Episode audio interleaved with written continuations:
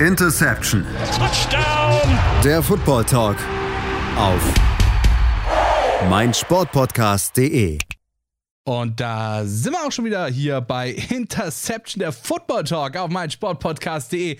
Wir sind mitten in unseren Saisonvorschauen und haben noch genau zwei Stück übrig. Mit einer davon beschäftigen wir uns in dieser Folge. Und das ist ja spannend, spannend, spannend, die AFC West. Und äh, mit mir in dieser Folge mit dabei ist mein lieber Kollege Prian Kamena. Grüß dich, Prian. Moin. Ja, ich habe es gerade eben schon gesagt. Heute beschäftigen wir uns mal mit der AFC West und ich glaube, wir hatten in der letzten Saison zumindest eine wirklich, wirklich dicke Überraschung in dieser Division, die so wahrscheinlich ähm, wenige vorhergesehen hatten und so einen kleinen, so, so einen kleinen Teil, sage ich mal, spielt da auch noch eine NFC Division mit rein. Du weißt, was ich meine, oder? Ja, also dass Russell Wilson eine schwächere Saison spielt als Geno Smith äh, ich glaube, wenn das mir jemand vor der Saison gesagt hätte, hätte ich gesagt, ja gut, da hat aber einer mal gut einen, mindestens einen Schluck über den äh, Durst getrunken, ja, aber, aber das war ja nun absolut nicht vorherzusehen, aber die Broncos waren tatsächlich das schlechteste Team in der AFC West mit Russell Wilson. Ja. Und weißt du, was ich dazu sag? Hm? Broncos Country, let's, let's ride. ride. Ja, ähm, du hast es vollkommen richtig erraten. Natürlich fangen wir heute, da wir wie immer von Worst to Best ausgehend von der letzten Saison das Ganze hier machen, äh, starten wir natürlich mit den Denver Broncos in unsere Prediction-Runde und beziehungsweise in unsere Vorschau-Runde und ähm, ja, die Denver Broncos. Ähm, ich muss ehrlicherweise sagen, also ähm, ich, ich, ich, ähm, ich, mir geht's da tatsächlich wie ihrem äh, dritten Running Back, wenn ich mir das Roster so angucke. da werde ich nämlich auch zu Jaleel McLaughlin, weil ich dann ziemlich doll lachen muss. Also, oh nein. Ja, äh, es, ist wieder, es ist wieder die Zeit der schlechten Witze hier bei uns angekommen. Ich finde es total geil, ähm, aber es ist tatsächlich einfach wahr. Also ich kann diesem Roster äh, vor allem offensiv absolut nichts abgewinnen. Ja, wir haben Russell Wilson als Quarterback, der in der letzten Saison ja schon nicht mehr unbedingt das gezeigt hat, was man von ihm kennt, was man vielleicht auch von ihm erwartet oder was man von ihm sehen möchte, gerade als Fan. Ähm, und ansonsten, ja, Jerry Judy kannst du vielleicht noch irgendwie positiv hervorheben und äh, dann war es das auch so langsam eigentlich, oder? Würde ich jetzt gar nicht mal so.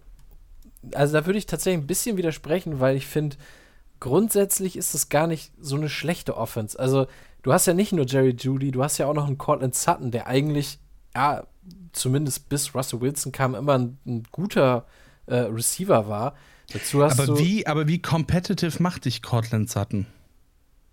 Naja, das Ding ist halt, sie haben halt niemanden sonst. Das ist eher mein Problem, weil Judy ist auch angeschlagen. Tim Patrick, der eigentlich die Nummer 3 sein sollte, fällt die gesamte Saison aus. Dann hast du noch Marvin Mims, Rookie. Ähm, ja, äh. und auf Tight End noch Greg Dulcich, der eine ja, überraschend gute Rookie-Saison gespielt hat. Aber da würde ich halt tatsächlich eher sagen, das Problem ist halt wirklich die Tiefe. Du hast Stand jetzt im Act auf einem äh, aktiven Roster gerade mal vier Receiver. Und das ist halt viel, viel zu wenig. Und wenn du dann noch bedenkst, dass Jerry Judy eine Verletzung hat, wo er tatsächlich auch schon mehrere Wochen fehlen könnte zu Beginn der Saison, dann frage ich mich halt echt, boah, wie wollen sie das machen?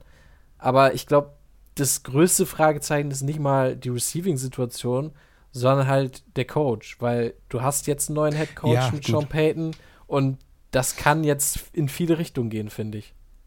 Ja, das, das ist vollkommen richtig. Ich meine, klar, natürlich, Sean Payton erstmal großer Name und so weiter und so fort. Aber ich gebe dir da vollkommen recht, dass das in viele verschiedene Richtungen gehen kann und ich mir da auch nicht sicher bin, in welche Richtung ich glaube, dass es gehen wird. Ehrlicherweise. Ja, genau das ist es halt. Man weiß halt nicht, kann er mit so einem Spieler wie Russell Wilson überhaupt arbeiten? Ich meine, er hat jetzt sehr, sehr gute Leistung, also hat ja eine, eine Ära geprägt bei den Saints zusammen mit Drew Brees. Ähm, nun hat Drew Brees eigentlich nur die Körpergröße gemein mit Russell Wilson. Also der Spielstil ist ja auch komplett unterschiedlich äh, Wilson deutlich, ja, geht deutlich mehr tiefe Bälle, natürlich auch ein besserer Scrambler. Dafür halt nicht in diesem, diesem Kurzpassspiel so, so akkurat. Und ich fand halt, letzte Saison hat man dann doch schon gesehen, ja, wie ungenau das teilweise wurde und ähm, wie er auch in der Pocket teilweise so ein bisschen, man das Gefühl hatte, er war unruhig, wusste nicht, wohin mit dem Ball. Und da muss halt ein Sean Payton jetzt erstmal zeigen, dass er ihm diese Sicherheit wieder zurückgeben kann. Weil sonst muss man ganz klar sagen, ne, ich meine, Russell Wilson ist jetzt auch nicht mehr der allerjüngste Quarterback. Also, ne, ist auch schon jenseits der 30 und äh, sogar 34 schon. Wird 35 noch diese Saison. Und da könnte man auch fragen, okay, ist es jetzt vielleicht einfach, ist er, ist er dann, ist der Arm vielleicht einfach jetzt so, dass man sagt, oh, das funktioniert nicht mehr. Weil dann muss ich sagen, dann wird es halt echt, echt schwer für die Broncos. Ja, bin ich auf jeden Fall bei dir. Ich meine, schwierig war es ja in der letzten Saison schon. Da war Russell Wilson auch am Start. Also irgendwie scheint es ja nicht so ganz zu funktionieren mit Russell Wilson. Ähm, insofern, ja, ich meine, klar, du hast natürlich tendenziell ist Sean Payton oder gilt Sean Payton allgemein als einer der besten Coaches der NFL so, ja. Also in unserer Ära jetzt. Ähm, mit so ein paar anderen Namen zusammen. Aber ich bin mir eben auch nicht ganz sicher, ähm, inwiefern, sage ich mal, die personelle Situation da eben auch einen sehr, sehr großen Anteil bei gespielt hat. Ich meine, das ist ja eine ähnliche Diskussion hast du ja auch zum Beispiel bei, bei Bill Belichick jetzt irgendwie gerade so ein bisschen, weil klar, mit Tom Brady alles super gelaufen, ähm, aber jetzt ist dann halt eben auch schwieriger. Ähm, wobei man natürlich auch sagen muss, dass man klar hier von John Payton mehr erwarten kann, weil Russell Wilson einfach auch ein, ein, sehr, sehr profilierter Quarterback an sich ist. Nur eben die Alterskomponente, die du ja gerade eben auch schon angesprochen hast, kommt dann noch mit dazu. Ja, genau, das ist halt das Problem. Ähm, plus, was mir halt auch noch auffällt, ähm, ist halt, dass du, dass du ähm, natürlich, wenn du eine Sache hattest bei den Saints, die immer richtig, richtig stark war, dann war es die Offensive Line. Also wenn wir jetzt nur auf die Offense gucken. Ähm, und, ja. und da muss man echt sagen, die Offensive Line der Broncos dieses Jahr finde ich nicht so gut. Also du hast dich zwar mit einem Mike McGlinchey auf Right Tackle ver verstärkt, aber so Interior Offensive Line, da sind die Starter Ben Powers, Lloyd Cushenberry, Quinn Meinertz. Ja, okay, aber nichts, wo ich sage, das ist richtig stark, oder? Wie siehst du das? Ja. Nö, sehe ich, sehe ich tatsächlich, sehe ich tatsächlich genauso. Und ich meine, die Diskussion hatten wir hier schon mal im Podcast, wie wichtig ich, oder für wie wichtig ich ähm, eine, eine gute Offensive Line empfinde. Und ähm, das will ich jetzt nicht nochmal aufmachen, diese Diskussion. ähm, aber ich gebe dir da vollkommen recht und ich sehe eben auch vor allem bei, wenn wir, wenn wir über die Offensive Line sprechen, plus eben das Alter des Quarterbacks, ist halt nochmal so ein extra Kicker. Weißt du, wie ich meine? Mhm, ähm, genau. Weil ich meine, je älter du wirst, desto müder werden auch deine Knochen, desto weniger gut steckst du mal einen harten Hit ein. Heißt, ähm, dein Verletzungsrisiko steigt halt einfach ungemein, je älter du bist. Und ähm, das ist eben auch so eine Problematik, die ich da durchaus sehen könnte bei, diese, bei, bei diesem Roster, bei dieser Offensive Line. Ähm, wenn da halt jemand durchkommt, vor allem natürlich, ja klar, der Blindside-Tackle. Äh, ähm, ist, da, ist da natürlich insbesondere wichtig. Ähm, aber wenn es dann halt mal richtig einschlägt, je älter du bist, desto weniger machen deine Knochen das mit. Und äh, dementsprechend ist es da nochmal wichtiger, eine funktionierende und eine wirklich gut funktionierende Offensive Line zu haben, als wenn du jetzt irgendwie so einen, weiß ich nicht, 20-jährigen äh, äh, Second-Year-Quarterback irgendwie da hinten drin stehen hast, ähm, der halt auch mal einen harten Hit mitnimmt, ohne sich ernsthaft zu verletzen. Ja, genau. Wobei ich halt letztendlich sagen würde, ich glaube schon, dass die Offense sich unter äh, Sean Payton verbessern wird. Also ich glaube, Nathaniel Hackett war doch teilweise ein bisschen überfordert letztes Jahr und äh, ich glaube, die Offense wird trotz allem Schritt nach vorne machen. Wo ich aber ein bisschen skeptisch bin, ist tatsächlich bei der Defense und zwar auch wegen dem, wegen dem Coach, weil äh, da gab es ja auch einen Wechsel, äh, weil Giro Evero, der vorherige Defensive Coordinator ja gegangen ist. Ähm, und der war eigentlich einer, ja, so ein bisschen fast schon so ein Mastermind ähm, in der Defense, weil er wirklich, ja, aus dieser Unit eine richtig, richtig starke Defense äh, geformt hat. Und das vergisst man mal so leicht, weil die Broncos so schlecht waren letztes Jahr. Aber die Defense war echt gut. Und jetzt hast du Vance Joseph, und wenn man sich die Defense anguckt, so richtig klasse, also so richtig top von, dem, von der Spielerqualität würde ich das jetzt nicht bezeichnen. Und ich finde, Vance Joseph war auch immer so ein bisschen up und down in seiner, in seiner NFL-Karriere als Coach. Also da habe ich dann doch ein paar ja, Bedenken, ob man so eine Defense wieder aufs Feld bringt wie letztes Jahr. Ja, und ich meine, du musst ja auch bedenken, ich meine, klar hatten sie letztes Jahr dann eine gute Defense, also es hat er trotzdem nur zu wie viel fünf Siegen gereicht am Ende. Weißt du, wie ich meine? Genau, ja. Ähm, also klar, eine Defensive kann dir Spiele gewinnen, eine Defensive kann dir was bringen, aber es braucht halt eben auch zusätzlich noch eine Offense, die einigermaßen funktioniert, dass deine Defense dann wirklich durchschlagen kann. Ähm, und das ist halt so ein bisschen das Problem, dass du halt quasi nicht dich komplett auf eine Unit nur verlassen kannst, sondern da halt auch so ein bisschen, sag ich mal, ja, das, das Zusammenspiel der beiden Units irgendwo brauchst. Ähm, und wenn das halt nicht funktioniert, dann funktioniert dein Team letzten Endes nicht. Und ich gebe dir natürlich da auch äh, vollkommen recht, dass die Defensive, die sie jetzt eben da stehen haben, auch nicht der Weisheit letzter Schluss ist, ja. Und ähm, dann haben wir halt eben wieder das Problem, dass wir dann jetzt irgendwie so zwei mediocre ähm, ähm, ähm Teamteile haben. Weißt du, wie ich meine? So, mhm. wir sagen, okay, die Offensive ist jetzt nicht die schlechteste der Liga, ist aber auch nicht unter den Top Offenses der Liga. Die Defensive, ja, ist jetzt auch nicht die schlechteste der Liga, ist aber auch nicht unter den Top Offenses der Liga, äh, unter den Top Defenses der Liga. Und ähm, dann frage ich mich halt da tatsächlich auch so ein bisschen, wo soll dieser Weg denn hingehen von den Broncos? Weil es ist halt, ne, ich meine, so keine Ahnung, du hast ja trotzdem relativ viel zum Beispiel für so einen Russell Wilson bezahlt etc. Heißt, du willst natürlich dann jetzt auch aus der Zeit, die Russell Wilson noch hat, das Bestmögliche für dein Team rausholen. Und ähm, wenn wir mal ehrlich sind, hast du halt auch zumindest momentan nicht diesen Second String Quarterback, wo du sagst, okay, hey, der ähm, kann jetzt hinter Russell Wilson noch wachsen. Wir bauen unser Team um, wir bauen unser Team für die Zukunft auf. Und dann haben wir einen, einen Quarterback Nummer zwei, der dann drei Jahre, vielleicht vier noch hinter unserem Top Quarterback gereift ist und äh, dann ein Top-Starter sein kann, der uns dann auch gleich in so eine gewisse, ähm, ja, in, in so eine, in so eine gewisse, in so eine gewisse äh, Conversation irgendwie reinbringt, weißt du? Ja, ja, genau. Und ich glaube, also um das Ganze mal zu benennen, der Second String Quarterback bei den Broncos ist Jared Stidham. Ich glaube, damit ist alles gesagt. Das Ding ist halt, ähm, ich könnte mir sogar vorstellen, dass das vielleicht sogar dann die letzte Chance für Russell Wilson bei den Broncos ist und dass man dann nächstes Jahr vielleicht sogar sagt, wenn es jetzt richtig schief geht, okay, ähm, dieses Regime, also dieser Head Coach, Sean Payton, ist nicht an Russell Wilson gebunden, weil er eben vorher geholt wurde.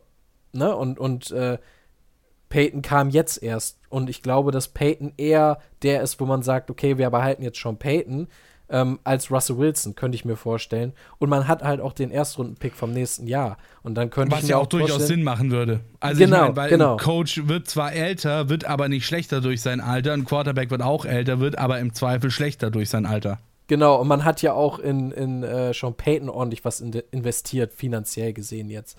Also kann ich mir tatsächlich vorstellen, dass man jetzt sagt, hey, wir versuchen es jetzt mit Sean Payton und Russell Wilson, ob das funktioniert. Und wenn nicht, kann ich mir auch vorstellen, dass man dann ganz klar sagt, okay, das war ein Schuss in den Ofen und wir gehen jetzt in eine andere Richtung. Ja, nee, ähm, verstehe ich, verstehe ich voll und ganz, aber das konterkariert, aber es ist halt immer so ein bisschen so dieses Problem, dass du eben diese Teams hast, die irgendwie im Rebuild stecken, irgendwie sich aber den Rebuild auch nicht ganz eingestehen wollen oder halt ihre Fanbase nicht vergraulen wollen. Und dann kommen halt eben solche Aktionen raus, die halt irgendwie nichts halbes und nichts Ganzes sind, weißt du, dann holst du dir einen relativ teuren, relativ, ähm, ähm, ähm relativ, relativ, äh, jetzt ist mir das Wort entfallen, einen relativ teuren Quarterback, der einen relativ wohlklingenden Namen, sage ich jetzt einfach mal, hat, ähm, gibst dafür dann Geld aus letzten Endes und es bringt dir halt nichts. Weil, wie gesagt, du könntest halt, sonst könntest du wenigstens hingehen und sagen, wenn du einen, ähm, keine Ahnung, wenn sie jetzt letztes Jahr oder vorletztes Jahr einen, einen guten, einigermaßen guten, vielleicht den, keine Ahnung, dritten, vierten, whatever, äh, Quarterback geholt hätten im Draft, ja, ähm, den du aber noch nicht sofort einsetzen kannst, dann hätte ich es verstanden, wenn sie sagen, okay, wir holen Russell Wilson, auch wenn er uns ein bisschen mehr kostet und schon älter ist und nicht mehr so viel auf dem Zettel hat, ähm, aber dann kann wenigstens unser Quarterback für die Zukunft hinter ihm wachsen und das ist eben Jared Stidham in meinen Augen absolut gar nicht. Nee, würde ich auf jeden Fall zustimmen. Ja, äh, ich ich würde mal sagen, das war ein ganz guter Rant. Ähm, dann gehen wir mal ganz kurz in eine kleine Pause und ähm, machen hier dann gleich weiter mit dem zweitschlechtesten, äh, mit dem, mit dem zweit nicht glücklichsten Team, wir wollen negative Wörter vermeiden, mit dem zweiten nicht glücklichsten Team der vergangenen Saison und das waren die Las Vegas Raiders. Bis gleich. Wie baut man eine harmonische Beziehung zu seinem Hund auf? Puh, gar nicht so leicht und deshalb frage ich nach, wie es anderen Hundeeltern gelingt, beziehungsweise wie die daran arbeiten. Bei Iswas Dog reden wir dann drüber. Alle 14 Tage neu mit mir, Malte Asmus und unserer Expertin für eine harmonische Mensch-Hund-Beziehung, Melanie Lippisch. Iswas Dog mit Malte Asmus. Überall, wo es Podcasts gibt. Und da sind wir auch schon wieder zurück hier bei Interception, der Football Talk auf mein Sportpodcast.de. Bei uns dreht sich in dieser Folge alles, aber auch wirklich alles, rein alles, überhaupt gar nichts anderes und zwar um die AFC West. Und wir haben gerade eben schon über die Denver Broncos gesprochen, so ein bisschen über ihre letzte Saison, über schwierige Entscheidungen in der Vergangenheit und müssen natürlich auch jetzt über das sprechen, was sie äh, nein, sorry. Und jetzt kommen die Las Vegas. Und jetzt kommen wir zu den Las Vegas Raiders. So, ja, die Las Vegas Raiders. Ähm, letzte Saison das ähm, zweit nicht so ganz glücklichste Team der äh, Division gewesen, aka Platz Nummer 3. Und ähm, ich muss aber ehrlicherweise sagen, dass ich ähm, das Team, also ich meine, gut, wir haben letzte Saison, haben wir schon drüber gesprochen, äh, die Las Vegas Raiders sind im Grunde genommen die New England Patriots 2. Und ähm, ich finde, muss ich ehrlicherweise sagen, ich finde das Roster, oder ich finde, so wie sie in der vergangenen Saison abgeschlossen haben, ist dem Roster nicht ganz gerecht ähm, geworden, oder? Ja, das Ding ist, sie haben halt die Lehren gezogen aus der letzten Saison, dadurch, dass sie gesagt haben, okay, Derek Carr ist offensichtlich nicht der Quarterback, wo wir sagen, mit dem können wir uns für höhere ähm, ja, Ziele bewerben, weil nachdem man für Devante Adams getradet hat, war ja klar, okay, man versucht all in zu gehen. Ne? In der AFC West wurde es jetzt auch nicht gerade, also ich sag mal so, das ist schon eine der besseren Divisions gewesen, zumindest auf dem Papier. Ähm, und da war es ja dann doch schon überraschend, dass man gesagt hat, okay, wir versuchen es jetzt mal mit Derek Carr und Devante Adams und man hat sich noch einige andere Spieler geholt, wo man gesagt hat, okay, man versucht jetzt all in zu gehen. Ähm, und man hat dann aber gemerkt, okay, das funktioniert nicht. Auch das, ähm, ja, was, was, was man vielleicht vom Coaching-Staff her um äh, Josh McDaniels, was man da versuchen wollte umzusetzen, hat vielleicht nicht so funktioniert. Dann hat man gesagt, okay, dann versuchen wir vielleicht wieder jemanden zu holen, der schon Erfahrung hat mit Josh McDaniels, wo man sagt, okay, wir versuchen jetzt die Offense, die Josh McDaniels so mitbringt, auf Teufel komm rauf umzusetzen, aber dafür brauchen wir einen anderen Quarterback. Und dann hat man gesagt, hm, welcher Quarterback ist verfügbar? Ah, Jimmy Garoppolo, der hat doch sogar schon mal unter Josh McDaniels gespielt. Ja, dann geben wir dem doch einfach einen dicken Dreijahresvertrag. Und ich muss ganz ehrlich sagen, du hast es eben schon gesagt, Teams, wo ja nichts Halbes und nichts Ganzes dabei rauskommt. Und für mich sind die Las Vegas Raiders der Inbegriff von diesem Team, das, das einfach nicht gut genug ist, um wirklich in den Playoffs anzugreifen, aber sich selbst auch die Chance verbaut, irgendwie einen richtigen, sinnvollen Rebuild einzuleiten, weil der Kader ist okay, aber der Quarterback, wir wissen, was Jimmy Garoppolo ist und was er nicht ist. Und wir wissen auch, dass du wahrscheinlich mit ihm nicht einen Super Bowl gewinnst. Und dann frage ich mich aber, okay, was wollen die, was wollen die Raiders denn? Einfach nur in die Playoffs kommen?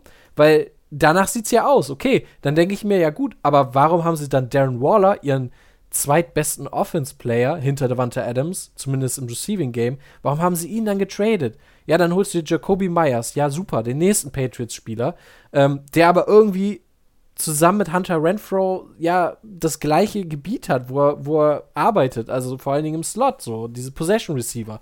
Gut, dann hast du Davante Adams und die beiden, Josh Jacobs, klar, den hast du jetzt auch noch, aber irgendwie, weiß ich nicht, mir fehlt da was. Und, und ich habe das Gefühl, Jimmy Garoppolo zu holen war halt wirklich nur so ein Ding von Josh McDaniels, der sagt, oh Mann, ich habe das Gefühl, nach einem Jahr schon auf dem Hot Seat zu sitzen und das muss ich irgendwie verhindern. Aber für die Zukunft haben sie einfach nichts getan, oder wie siehst du es? Ja, gut, es ist halt, es ist halt die Frage. Also ehrlicherweise ist es halt die Frage. Ich meine, es ist immer so klar, ein Team ist nur so gut wie sein Quarterback, so dumm gesagt, ja. Ähm, aber ich muss halt auch ehrlicherweise sagen, dass ich persönlich finde, dass ein Jimmy Garoppolo dieses Team nicht unbedingt extrem runterziehen muss. So, weil du hast halt eben andere gute Spieler, die dem Team eine deutliche Upside geben können. Ähm, und dann eben auch so einen, ich meine, Jimmy Garoppolo ist jetzt nicht der allerschlechteste. Also wir haben deutlich schlechtere Quarterbacks, die Starting Positions hatten in dieser Liga. Aber würdest du jetzt sagen, Jimmy Garoppolo ist ein Upgrade gegenüber Derek Carr?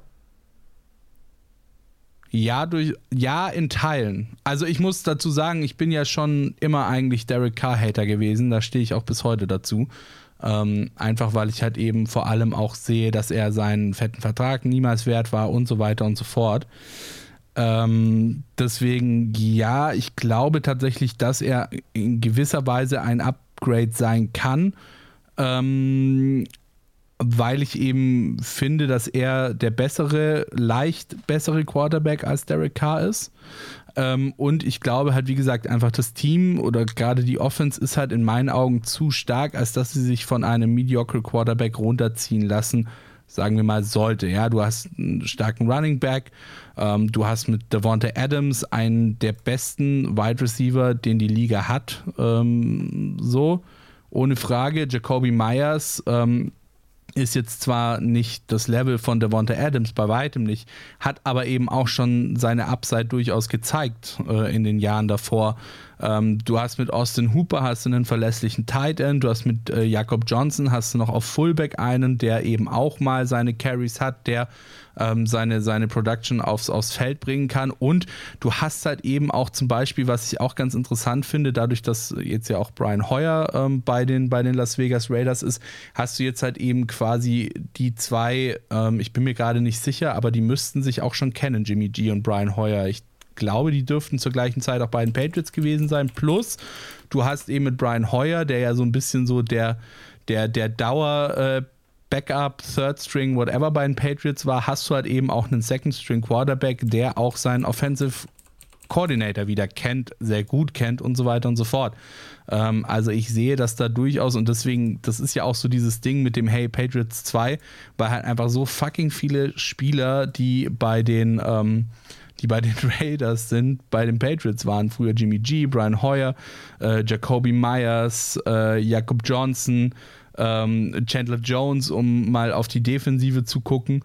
Und ähm, das sehe ich halt auch tatsächlich als großen Vorteil, weil die sich halt dann eben schon untereinander kennen, untereinander zusammengespielt haben, wissen, wie der andere tickt, plus eben auch äh, Jermaine äh, äh, Lemunor nicht zu vergessen, äh, plus eben auch wissen, wie ihr Offensive Coordinator tickt, weil sie eben unter ihm auch schon gespielt haben. Ja, ich würde dagegen halten, du hast halt letztes Jahr mit dem Kader, den du hattest, sechs Siege gewonnen, äh, sechs Siege geholt. Was aber für mich Und deutlich underperformt ist für die Qualität, die du im Kader hast. Okay, also du würdest sagen, ähm, grundsätzlich einmal das Upgrade auf Quarterback, beziehungsweise die Qualität im Kader, da erwartest du dann einfach, dass sie mehr Siege holen. Definitiv. Also, dass sie, dass sie dadurch schon mehr Siege Definitiv. holen. Okay, weil, weil mein, mein Ding ist halt so, okay, mit diesem Kader hast du letztes Jahr sechs Siege geholt du ersetzt K durch Jimmy Garoppolo. Selbst wenn du sagst, und da bin ich eher, also ich bin eher pro Derek Carr als Jimmy Garoppolo. Ich finde, Garoppolo ist für mich so exakt so dieser Durchschnittsquarterback. Carr war für mich immer noch einen kleinen Tick darüber. Ähm, aber selbst wenn du sagst, Garoppolo ist ein Upgrade, dann holst du vielleicht ein Spiel mehr. Weißt du? Und dann hast du irgendwie so sieben, vielleicht acht Siege geholt. Aber ich frage mich halt, ob dich das dann wirklich so weiterbringt. Da müsstest du dann halt wirklich schon schon vier Siege mehr holen, um dann wirklich auch in den Playoffs was, was reißen zu können. Also, weißt du, was ich meine? Also ich Und muss sagen. Da sehe ich den Kader nicht. Äh, ja, da gebe ich dir recht. Ähm, aber ich bin, aber das ist halt auch wieder so, so, so, so eine Blickwinkelgeschichte, finde ich. Ich bin tendenziell eher bei acht bis neun Siegen Regular Season. Eher Richtung neun als Richtung acht. Ähm, plus vielleicht mal noch mal ein knappes Spiel oder so. Ja, dann bist du vielleicht sogar schon bei zehn Siegen. Ähm, und deswegen, also ich sag nicht, dass dir das Roster irgendwie einen, einen Super Bowl holt. Da bin ich vollkommen bei dir. Aber ich sehe sie jetzt eben auch nicht so extrem chancenlos. Aber eine Sache würde mich tatsächlich an der Stelle mal interessieren. Und zwar, was ähm, gibt dir denn, sage ich mal, oder, oder was, was veranlasst dich, ähm, dass du Derek Carr so viel besser siehst als Jimmy Garoppolo. Ich meine, Derek Carr hatte seine ja ein bis zwei guten Jahre, hat dann seinen fetten Vertrag bekommen und ist dann abgeschissen, auf Deutsch gesagt. Aber komplett. Ja, ja, also fand ich gar nicht so extrem.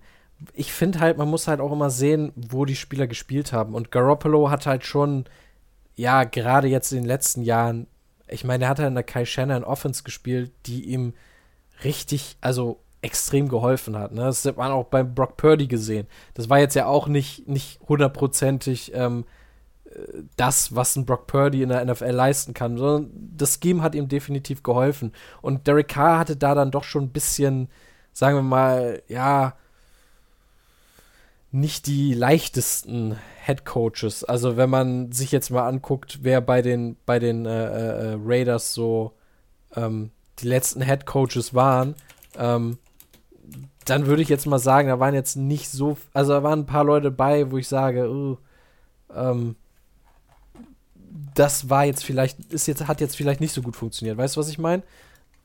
Ja, klar, den, den Punkt gebe ich dir, klar, den Punkt gebe ich dir, aber. Also, also John Gruden zum Beispiel, ne? Es, es war, hat nicht, war einfach eine katastrophale Offense. Davor hattest du Jack Del Rio, der war eigentlich sowieso eher Defense. Also, das mein ist so, was ich sage, er hatte halt nie so die, dieses Scheme, das ihm wahnsinnig viel geholfen hat. Ähm, und die Raiders waren halt auch eine ziemliche Chaos-Franchise in den letzten Jahren, das muss man ganz klar sagen. Also von daher hat er es nicht immer so leicht. Das, das ist so das, was ich sage. Das gebe ich ihm halt. Ja, okay, gut. Den Punkt, den Punkt kann ich definitiv nachvollziehen. Aber ansonsten, ähm, ehrlicherweise, ansonsten ja, macht mich bei, bei Derek Carr nicht so besonders viel oder stimmt mich bei, stimmt mich bei Derek Carr nicht so besonders viel positiv. Bei, und wie gesagt, das ist halt so, ja, sie sind sich relativ ähnlich, Derek Carr und Jimmy G. Aber ähm, dadurch, dass mich Derek Carr noch ein bisschen mehr enttäuscht hat, als Jimmy G es äh, getan hat, ähm, bin ich da tatsächlich so leicht einfach bei Jimmy G als äh, den besseren Quarterback, ehrlich gesagt. Aber lass uns doch mal noch einen, einen Blick auf die Defensive werfen, oder? Ja, gerne. Also an sich auch nicht schlecht. Wenn ich mal. Also. Ja, ich wollte ich gerade sagen, ist wirklich voll okay. Gerade wenn du irgendwie, keine Ahnung, Max Crosby zum Beispiel macht sehr, sehr viel Spaß. Chandler Jones ähm, macht sehr, sehr viel Spaß. Also vorne ist schon mal ähm, sehr, sehr stabil. Auch hinten dran ähm, muss ich sagen, die, die äh, Secondary finde ich nicht schlecht. Ist jetzt auch nicht die, die Top-Tier-Defensive der oder die Top-Tier-Secondary der Liga, aber ähm, die kann auf jeden Fall Spaß machen, finde ich. Ja, was mich dann so ein bisschen stört, ist wirklich so die Depth in der, äh, die Tiefe in der Secondary, weil ja. Klar, du hast, ne, du hast einen Marcus Peters, der aber auch jetzt in den letzten Jahren schon so ein bisschen sehr viele Verletzungsprobleme hatte. Dazu. Der ist auch nicht mehr der Jüngste. Auch immer up und down, genau. Ähm, und dann hast du auf der anderen Seite als Starting Cornerback schon einen Viertrunden-Rookie aus diesem Jahr mit Jacorian Bennett. Ähm, Nate Hobbs im Slot finde ich richtig gut. Ähm, ja, die, die Safeties auch, Marcus Epps, Trevor Murray, aber ja, so Cornerback und die Tiefe finde ich jetzt oh, nicht so beeindruckend. Also da müssten sie schon über die über den Pass Rush kommen. Sie haben ja auch noch in der ersten Runde Tyree Wilson geholt. Ja. Ähm, aber da könnte ich mir halt vorstellen, wenn du dann halt ne, gegen die Top Offenses spielst in dieser Division, ähm, Spoiler Alert, die Chiefs und die Chargers haben ganz gute Offenses, glaube ich. ähm, dann könnte das für die Cornerbacks doch ein bisschen, bisschen schwer werden. Ja, safe. Ähm, äh, da da gebe ich, geb ich dir recht.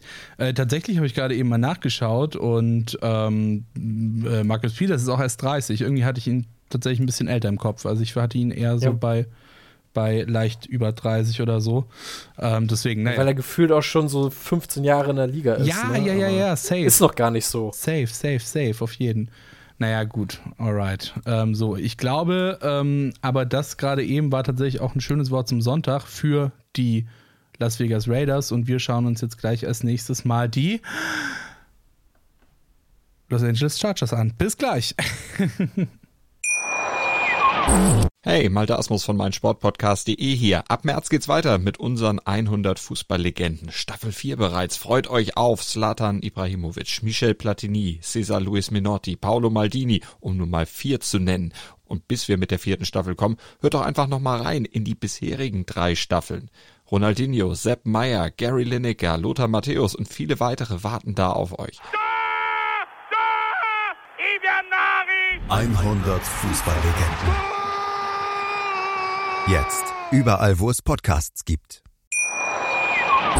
Und da sind wir auch schon wieder zurück hier bei Interception der Football Talk auf mein Sportpodcast.de. Ja, es äh, ist die AFC West, die in dieser Folge an der, an der Reihe ist mit unserer Saisonvorschau. Patrick Rebin und Brian Kamena für euch am Start. Und wir haben schon gesprochen über die Broncos und die Raiders und schauen uns deswegen jetzt mal noch die LA Chargers an. Wir fliegen also kurz mal in, äh, der, in die Sonne sozusagen in Richtung LA und ähm, ich muss sagen, äh, ich finde die, vor allem die Offensive der Chargers, finde ich einfach nur fantastisch. Und das sage ich definitiv nicht nur deswegen, weil ich durch meinen Autodraft gestern gefühlt die komplette Offensive der Chargers in meinem Fantasy-Football-Team Nummer 1 habe. Ja, vor allen Dingen hat man das Gefühl, vielleicht haben sie ja jetzt endlich mal einen Offensive Coordinator, der weiß, wie man einen Justin Herbert und seinen Monsterarm einsetzt, ne?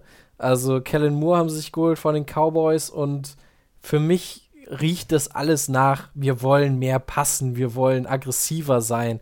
Ja, wir haben uns in der ersten Runde mit Quentin Johnston noch einen Receiver geholt, einer, der auch wirklich so ein prototypischer X-Receiver ist, zumindest von der, von der Körpergröße her. Du hast mit Austin Eckler immer noch einen absoluten Monster-Running Back, den du auch im Receiving Game richtig, richtig gut einsetzen kannst.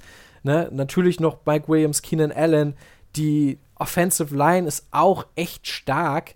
Also für mich ist das eigentlich alles angerichtet, um eine der absoluten Breakout-Offenses zu sein dieses Jahr. Das würde mich freuen, weil ich nämlich zum Beispiel Justin Herbert habe und äh, dementsprechend äh, the more passes, the more points. Also insofern nein.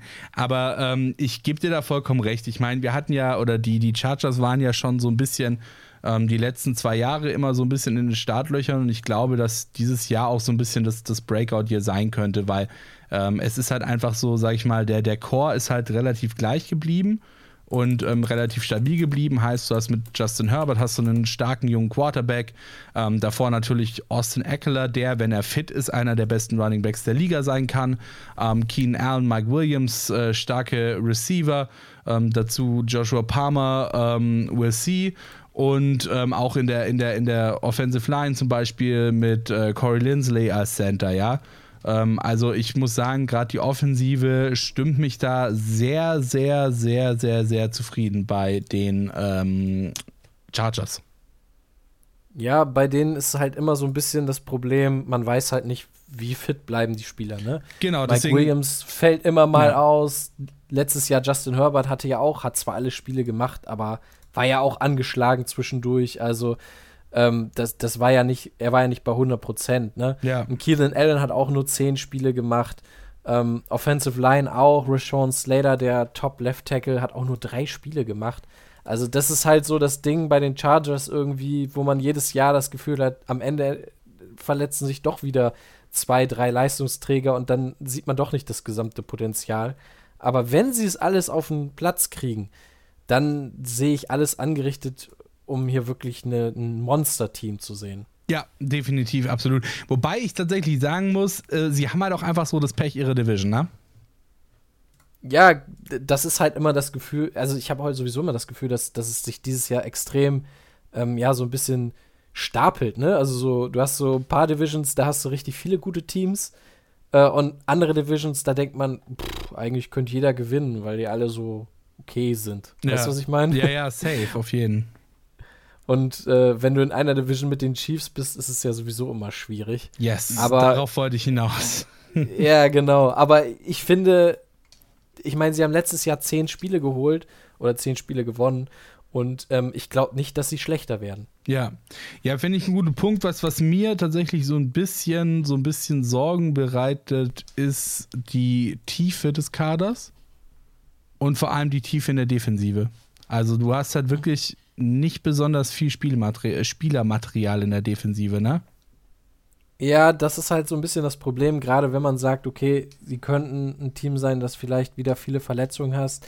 Ähm, sie haben richtig gute Starter an der Defense, finde ich. Absolut. Also, Joey Bosa, Khalil Mack, Asante Samuel, absolut. Ja, Dervin James, JC Jackson war ein Topspieler letzte Saison dann nicht so wirklich, auch nur fünf Spiele gemacht und da war auch echt nicht gut. Da ist natürlich so ein bisschen die Frage, kann er wieder an sein, ja, seine Leistungen von vor der Saison anknüpfen, aber auf dem Papier absolut stark. Du hast ja auch noch mal Eric Kendricks geholt, äh, Ja. den Linebacker aus Minnesota, fand ich auch so ein, ein einfach so ein solider Mann für die Mitte. Der hat denen auch so ein bisschen gefehlt. Also da haben sie wirklich extrem viele gute Spieler in der, in der Starting äh, äh, 11, Starting 11. Ähm, aber dahinter ist dann schon wieder so die Frage, ja, was sind die Spieler, die vielleicht auf sich aufmerksam machen können? Welche, weil es wird Verletzungen geben, machen wir uns nichts vor. Ja, und ja, dann klar. müssen halt ein paar Backups rein. Und äh, da könnte man dann sagen, okay, wenn dann vielleicht ein Joey Bosa verletzt ist, dann muss vielleicht ein Tui, Tuli, Tui Pulotu, Gott, ich hoffe, ich habe es irgendwie halbwegs richtig ausgesprochen, der Zweitrunden-Rookie aus diesem Jahr ähm, muss dann vielleicht auf Edge ran. Da muss man dann abwarten, wie viel Qualität da dahinter ist, hinter den Startern.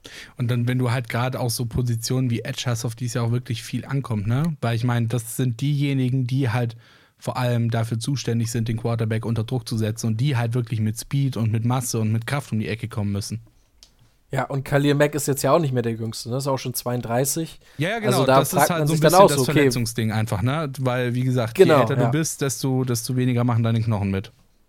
Genau, so würde ich es auch sehen. Aber auf dem Papier, ich meine, wir können da lange drüber reden, aber es ist halt einfach ein richtig starkes Team. Und ich finde auch, wir hatten eben zwei Teams, wo der Kader zwar gut ist, aber du hattest immer das Gefühl, okay, da ist noch eine Lücke, hier ist noch eine Lücke. Und jetzt sind wir schon bei einem Team, wo man sagt, okay, wenn das alles zusammenpasst, dann können die auch in den Playoffs, glaube ich, einen Run starten. Also das ist wirklich noch mal eine andere Qualitätsstufe. Ja, bin ich, bin ich absolut bei dir. Ähm, wie gesagt, vor allem, was mich, wie ich gesagt habe, ein bisschen so ein bisschen so ein bisschen zweifeln lässt, ist halt einfach die fehlende Tiefe im Kader. Ähm, vor allem in der Defensive finde ich es sehr schwierig, auch offensiv auf vielen Positionen. Gerade zum Beispiel, guck dir mal die, ähm, guck dir, guck dir mal zum Beispiel die, die Line an, ja, die Offensive Line haben alle nur einen Second-String-Spieler mit drinnen und äh, kein Backup vom Backup sozusagen, aber gerade in der Offensive Line hast du halt eben auch eine gewisse Verletzungsgefahr gegeben. Ja, klar, du hast natürlich immer noch genau das Practice Gleiche. Squad. Ja, eben, das ist das Ding. Receiver finde ich auch. Natürlich hast du Mike Williams, Quentin Johnson und Keenan Allen, aber dahinter hast du dann noch einen Rookie mit Darius Davis und Josh Palmer, der so, ja, immer ein bisschen okay, Ja. aber auch nicht überragend war. Da ist es dann schon die Frage, okay, hast du auf dem Practice Squad noch Spieler, die dann wirklich auch ähm, reinkommen können sofort und Leistung zeigen? Gut, wobei man halt auch ehrlicherweise dazu sagen muss, dass die Spieler, die auf dem Practice Squad sind, nicht umsonst nur im Practice Squad sind und nicht auf dem, Ja. auf dem, auf dem Roster sind. Weißt du, wie ich meine? So, und Klar, wenn du dann halt und, und wenn du dann halt ein Team bist, das gewisse Ambitionen hat, dann finde ich, ist es halt schwierig zu sagen, ja, sie haben ja noch Spieler auf dem Practice Squad, weil Ja. du halt eben diese Ambition hast. Das ist halt das Ding. Das ist halt das Ding. Und ähm, da finde ich, gibt es andere Teams, wo man sagt, okay, die haben deutlich mehr Tiefe als die Chargers. Ja, äh, bin, ich, bin ich absolut bei dir. Äh, ein anderes Team, was auch noch in der Division spielt, das schauen wir uns gleich an. Und zwar nach einer kurzen Pause, oder? Würde ich sagen. Wunderbar, dann bis gleich. Und da sind wir auch schon wieder zurück hier bei Interception der Football Talk auf meinsportpodcast.de. Und dieses Mal beschäftigen wir uns hier komplett und ausschließlich mit der AFC West und haben da jetzt auch nur noch ein Team tatsächlich übrig. Und das sind, ja, richtig genau, die Kansas City Chiefs. Und die Kansas City Chiefs, die stehen nicht umsonst da, wo sie stehen, nämlich ganz, ganz oben auf dem großen Platz an der Sonne, denn sie haben zum Beispiel Patrick Mahomes. Ja, und sie haben auch äh, den Super Bowl-Titel. Die, äh, die Lombardi Trophy steht in Kansas City.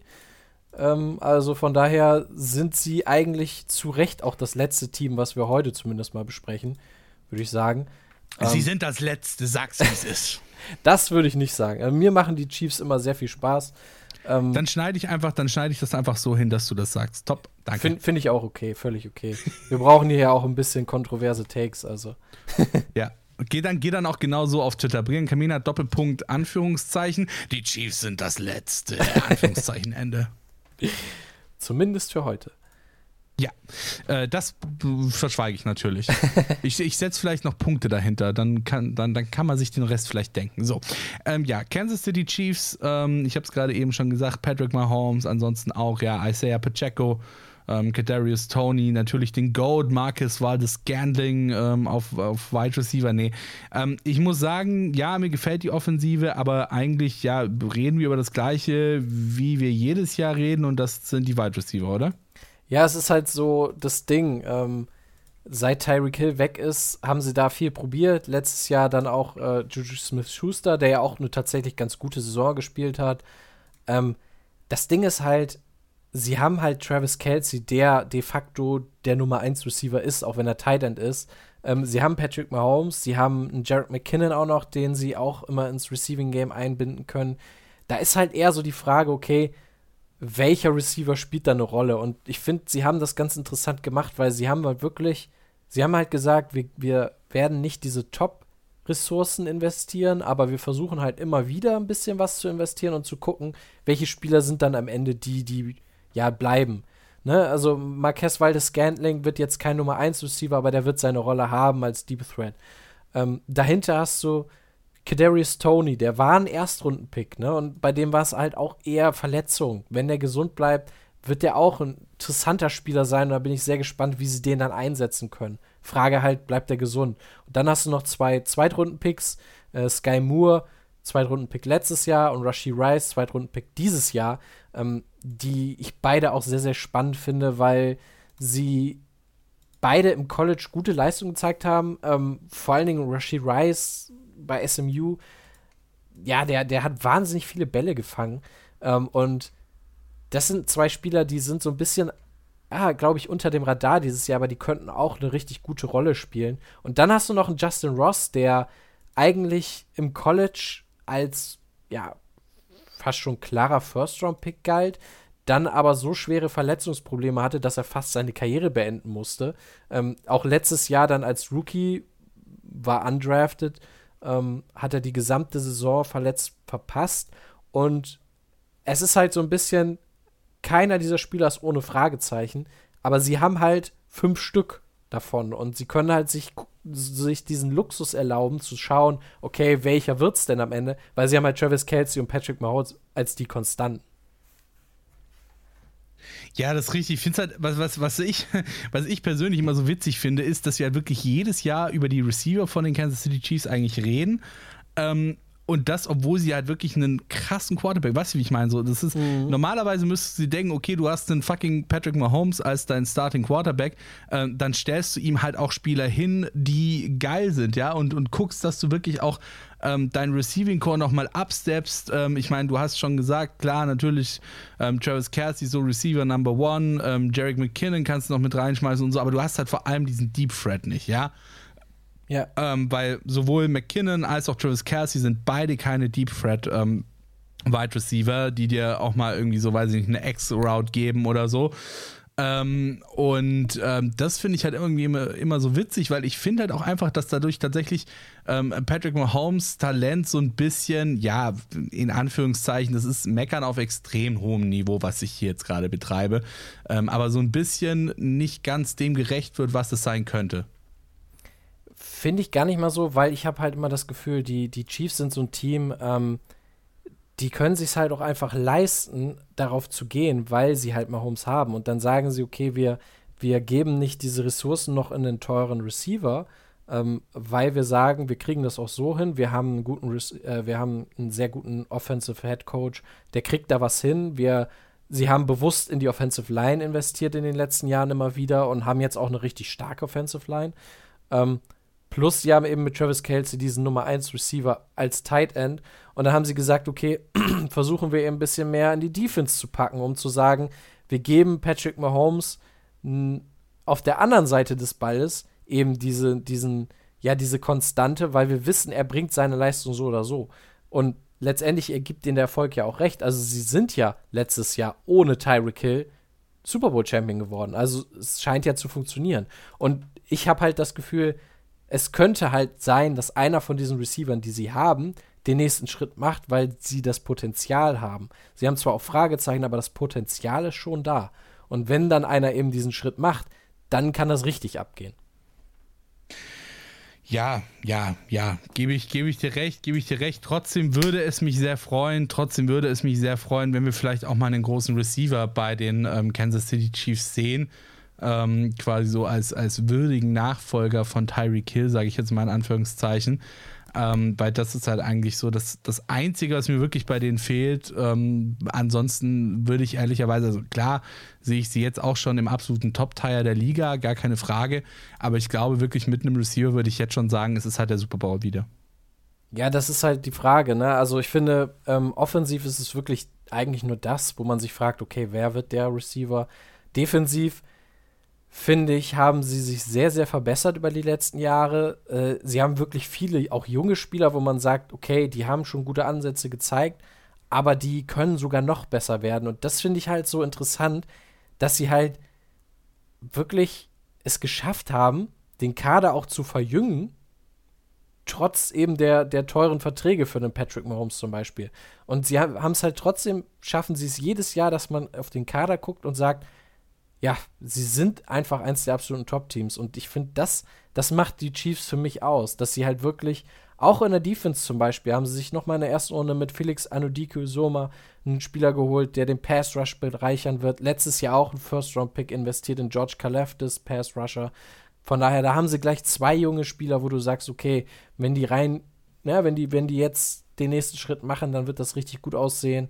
Secondary sowieso, sieht sowieso gut aus. Also ne, sie hatten letztes Jahr auch einen First-Round-Pick in Trent McDuffie, den Cornerback, investiert und da, da sehe ich einfach wenig, wenig Angriffsfläche. Ich glaube, dass tatsächlich aber da auch ein großer oder sag ich mal eine, eine, große Schuld daran trägt halt auch Patrick Mahomes, weil wenn du halt einen Spieler hast wie Patrick Mahomes ähm, oder generell ein sehr sehr gutes Team, das sehr sehr gut zusammen funktioniert und ähm, das dich eben dann auch in der in der Postseason dementsprechend weit bringt, dann hast du halt tendenziell auch eher Spieler, die sagen, okay, hey, ähm, die haben Interesse an mir, ähm, haben aber nicht ganz so viel Kohle. Gut, dann verzichte ich auf ein bisschen Geld für die nächsten zwei, drei Jahre und gewinne dafür oder beziehungsweise erhöhe damit meine Chancen exorbitant äh, in diesen zwei, drei Jahren ein bis zwei Ringe zu gewinnen. Weißt du, wie ich meine? Ja, aber das ist halt das Ding, wenn du den besten Quarterback der Liga hast, ne, dann, dann macht es vieles einfacher. Es ist halt einfach so. Absolut, definitiv. Und äh, vom besten Quarterback der Liga würde ich mal sagen, kommen wir jetzt mal zum besten Team der Division und zwar in unserem Ranking, das wir jetzt noch anstellen werden. Magst du wieder anfangen? Ja, gerne. Also, wenn wir schon beim besten Team sind gerade, dann komme ich nicht umhin zu sagen, die Chiefs sind das Team to beat in der Division, wahrscheinlich sogar in der ganzen NFL, aber sie sind für mich das beste Team weiterhin und deshalb sage ich Chiefs an 1. Ähm, dahinter für mich, ich habe eben schon sehr viel von der Offense der Chargers geschwärmt. Sie sind für mich ein Team, das auch die Chiefs herausfordern kann. Ich will es halt dann nur erstmal sehen. Deshalb habe ich die Chargers erstmal nur an zwei. Aber sie können meiner Meinung nach die Chiefs schon herausfordern dieses Jahr. Und dahinter, ja, willst du was sagen? Achso, ich wollte ich wollt nur sagen, tatsächlich sehe ich das ganz ähnlich. Tatsächlich habe ich vorhin auch überlegt, ob ich einfach nur aus Provutze und weil es geil ist sagen soll, dass ich die Chargers an 1 sehe, aber ich sehe die Chiefs eben einfach noch stärker als die Chargers. Auch wenn mir bei den Chargers nicht viel fehlt, dass ich sie echt dann einsetzen würde. Und ich glaube, das wäre tatsächlich vielleicht auch so eine Sache, die ich mir noch für unsere Hottakes überlegen würde. Mhm. Ähm, wo, ich, wo ich versucht bin zu sagen, einer meiner Hottakes ist es, die Chargers an 1 zu zählen oder zu setzen. Ähm, aber ich glaube jetzt, sage ich mal, für die für die more legit äh, Vorhersage äh, in der Saisonvorschau bleibe ich auch definitiv dabei. Kansas an 1 und Chargers an 2. Ja, dann ist halt nur die Frage, wen siehst du denn besser, Broncos oder Raiders? Ehrlich gesagt definitiv die Raiders, weil die Raiders mir overall einen deutlich besseren Look geben als die Broncos. Ja, die Broncos haben auf dem Papier den besseren, den deutlich besseren Quarterback, aber halt eben auch nur auf dem Papier, weil bei ähm, Russell Wilson, wir haben es vorhin gesagt, ähm, kommt A das Alter mit dazu, kommt B die erhöhte Verletzungsgefahr die halt mit dem erhöhten Alter einfach irgendwie automatisch mit dabei ist, mit dazu und zusätzlich halt die schlechte Offensive Line, die diese Verletzungsgefahr nochmal erhöht. Heißt, ähm, dass wir auch durchaus bei den Broncos darüber sprechen müssen, ob ein, äh, ob ein äh, Russell Wilson die Saison zu Ende spielen wird. Wir hoffen es natürlich sehr, gar keine Frage. Niemand wünscht irgendjemandem eine Verletzung, aber ich sage einfach mal so, die Chance, dass die ähm, Las Vegas Raiders mit ihrem Quarterback Nummer 1 die Saison oder mit einem heilen Quarterback Nummer 1 die Saison zu Ende spielen, sehe ich deutlich höher, als dass es die Denver Broncos tun. Plus das Team overall gefällt mir bei den Raiders deutlich besser als bei den Broncos da bin ich tatsächlich ähm, dann doch noch anderer Meinung. Also ich sehe die Broncos an drei und die Raiders an drei, äh, die Raiders an vier. die Raiders auch an drei. Die Chargers Ich mach's mir ganz und einfach. Die Kansas City Chiefs sind auch an drei. Du kriegst Platz drei. Du kriegst Platz drei. Alle auf Platz drei. Finde ich gut. äh, alle mit der gleichen, mit dem gleichen äh, Win-Loss-Record. Fände ich schon lustig. Nee, also ich sehe die Broncos dann doch vor den Raiders ganz einfach. Ähm, für mich ist Sean Payton der bessere Head Coach als Josh McDaniels. Und die Kader finde ich beide relativ ähnlich. Ähm, unterschiedliche Schwächen vielleicht, aber beide so auf einem Niveau. Und deshalb sage ich, okay, welches Team hat den besseren Quarterback? Finde ich schwer zu sagen. Daher gehe ich mit dem besseren Head Coach. Das ist für mich schon Peyton. Deshalb Broncos 3, Raiders 4. Alright, wunderbar. Dann würde ich sagen, Quick and Dirty, das war's von der AFC West. Es war mir wie immer eine absolute Ehre mit dir. Und äh, ihr wisst ganz genau, was jetzt noch kommt, richtig. Hört in unseren Podcast rein, auch in ältere Folgen. Wir haben ja äh, mittlerweile schon fast die komplette NFL durchgevorschaut. Ähm, natürlich verfügbar auf jedem Podcatcher eurer Wahl. Und ansonsten schaut gerne auf unseren Social Media Kanälen vorbei. At InterceptionFT bei Twitter, at InterceptionFT bei Instagram und Interception der Football Talk bei Facebook. Das war's von uns für diese Folge. Saisonvorschau AFC West. Klappe die erste, Vollgas im Kasten und wir hören uns in der nächsten Folge, wenn es dann wieder heißt Interception der Football Talk auf meinsportpodcast.de. Bis dann, ciao. Interception. Touchdown. Der Football Talk auf meinsportpodcast.de. Wie baut man eine harmonische Beziehung zu seinem Hund auf? Puh, gar nicht so leicht. Und deshalb frage ich nach, wie es anderen Hundeeltern gelingt, beziehungsweise wie die daran arbeiten. Bei Iswas Dog reden wir dann drüber. Alle 14 Tage neu mit mir, Malte Asmus und unserer Expertin für eine harmonische Mensch-Hund-Beziehung, Melanie Lippisch. Iswas Dog mit Malte Asmus. Überall, wo es Podcasts gibt.